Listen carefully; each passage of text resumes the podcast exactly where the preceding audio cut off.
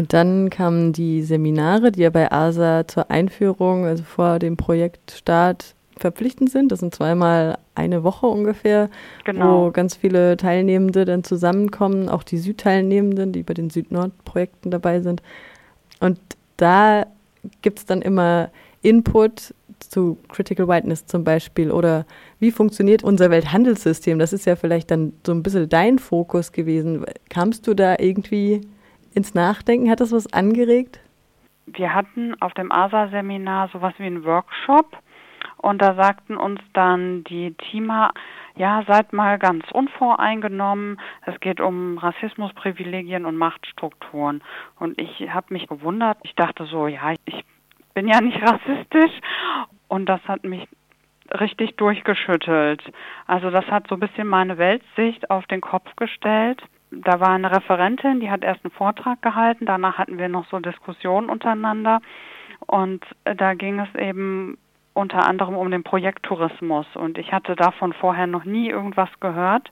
Ein Beispiel, was mir sehr in Erinnerung geblieben ist, war, also diese Freiwilligendienste wurden da sehr, also kritisch hinterfragt. Also so als Beispiel, jemand aus Deutschland, der gerade Abitur gemacht hat, 19 Jahre alt ist, geht zum Beispiel nach Nicaragua, kann nur bruchstückhaft Spanisch und darf dann da in einem Waisenhaus mitarbeiten oder in der Schule und dort unterrichten. Also ich kenne selber Leute, die sowas auch gemacht haben.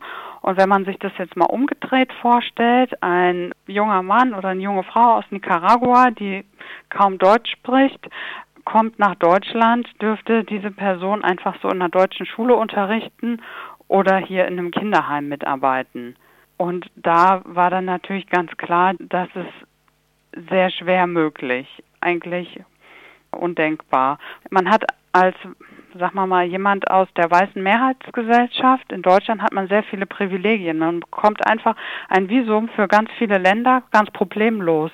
Aber als ich in Ecuador gewesen bin, habe ich mitgekriegt, dass die meisten Ecuadorianer nicht einfach so nach Deutschland reisen können oder in die USA, dass das unglaubliche Hürden sind, um da ein Visum zu bekommen. Was auch für mich noch so ein ganz wichtiger Punkt gewesen ist, dass ich ähm, auch viele Menschen getroffen habe, die noch nie außerhalb von Ecuador gewesen sind, die überhaupt nicht so verreisen wie wir. Ich fand das so eine komische Situation, dort zu sein. Ich, jemand aus der weißen Mehrheitsgesellschaft, kann mir das leisten, dorthin zu fahren und eine schöne Zeit zu haben. Aber viele Leute von denen, die ich dort getroffen habe, die werden das niemals in ihrem Leben machen können.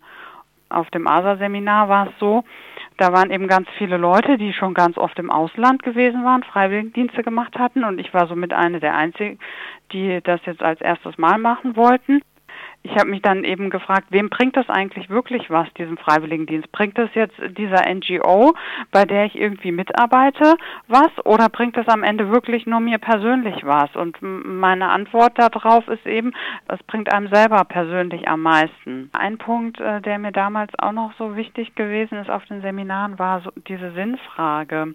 Wir hatten damals verschiedene Aufsätze gelesen und in einem Aufsatz stand eben drin, dass, dass es eben Leute gibt, die zu ganz vielen Projekten im Ausland eben fahren und da irgendwo mithelfen.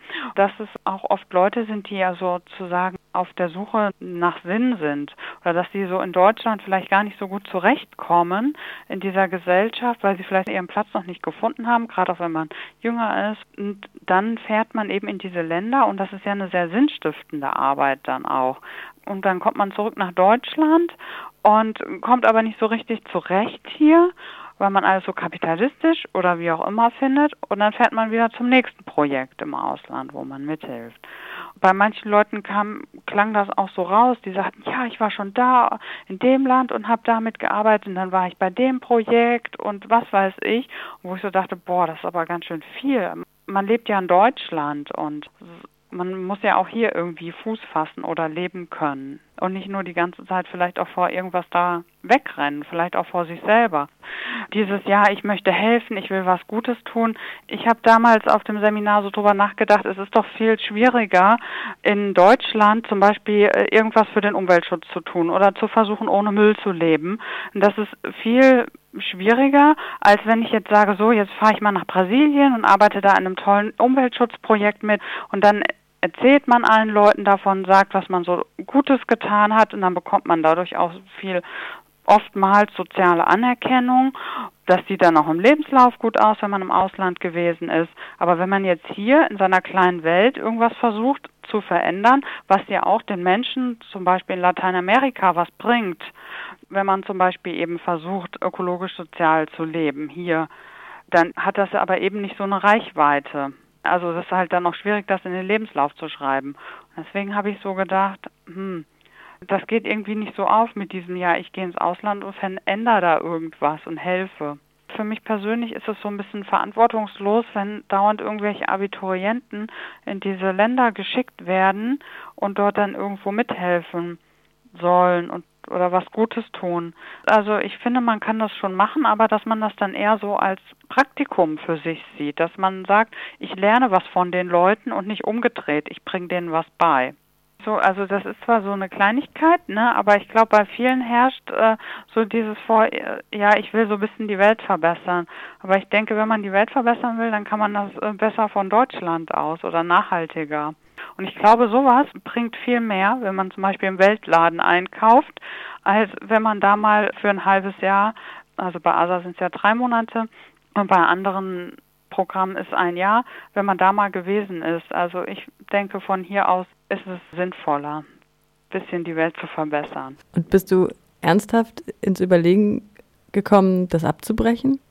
Ja, auf jeden Fall. Ich war in einer ganz großen Krise ich habe nur noch darüber nachgedacht und habe dann überlegt, nee, ich kann da eigentlich überhaupt nicht hinfahren. Ich bin so privilegiert, die Leute, auf die ich dort treffen werde, sehr wahrscheinlich können die sich das niemals leisten, nach Deutschland zu reisen. Wie kann ich es mir anmaßen, denen zu erzählen, wie sie dort arbeiten sollen, wie sie dort besser leben sollen?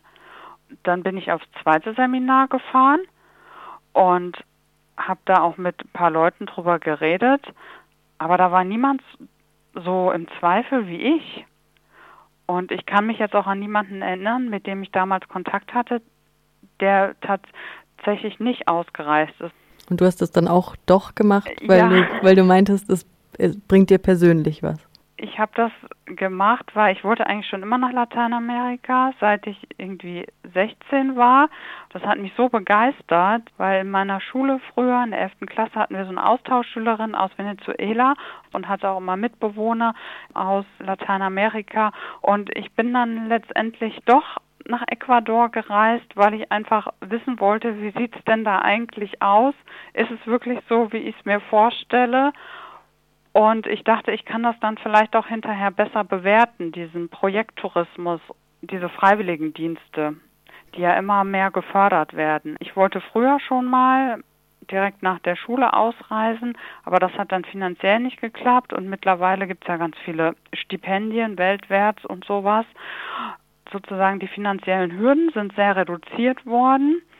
Und bin dann mit 29 erst ausgereist. Also es war eine gute Erfahrung, aber ich würde so einen Freiwilligendienst nicht nochmal machen und am meisten hat es mir was gebracht, der Organisation weniger. Du hast es nicht bereut und was ist vielleicht nachhaltig bei dir geblieben? Also eher indirekt. Also was sich bei mir total verändert hat in meinem Leben ist, dass ich viel dankbarer bin für die ganzen Privilegien, die wir hier in Deutschland haben. Also da sind mir sehr die Augen geöffnet worden. Die meisten Leute hatten dort Alarmanlagen und das weiß ich jetzt einfach viel mehr zu schätzen, diese Sicherheit, die wir hier in Deutschland haben. Ja, dieser Multiplikatoreneffekt. Ich habe später nochmal studiert, Public Relations, und jetzt arbeite ich in einem Fairtrade-Unternehmen. Da profitiere ich sehr von, dass ich schon mal in so einem Land gewesen bin, wo wir eben auch Handelspartner haben. Ich habe die Sprache eben auch gelernt, was ich jetzt eben auch in meinem Beruf brauche.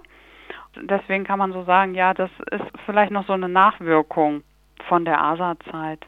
Ich habe es nicht bereut, äh, hingefahren zu sein. Ich habe es jetzt mal gesehen, aber an sich bin ich immer noch sehr kritisch dem gegenüber und muss sagen, so dieses ASA-Seminar, gerade dieser eine Workshop, hat wirklich so mein Leben verändert. Also meine ganze Denkweise sowieso mit auf Tourismus, jetzt nicht nur auf Projekttourismus bezogen, sondern allgemein diese Fernreisen. Man selber kann sich das vielleicht leisten, was weiß ich, nach Thailand zu fahren. Ja, ich persönlich kann das dann schwer mit mir selbst so vereinbaren.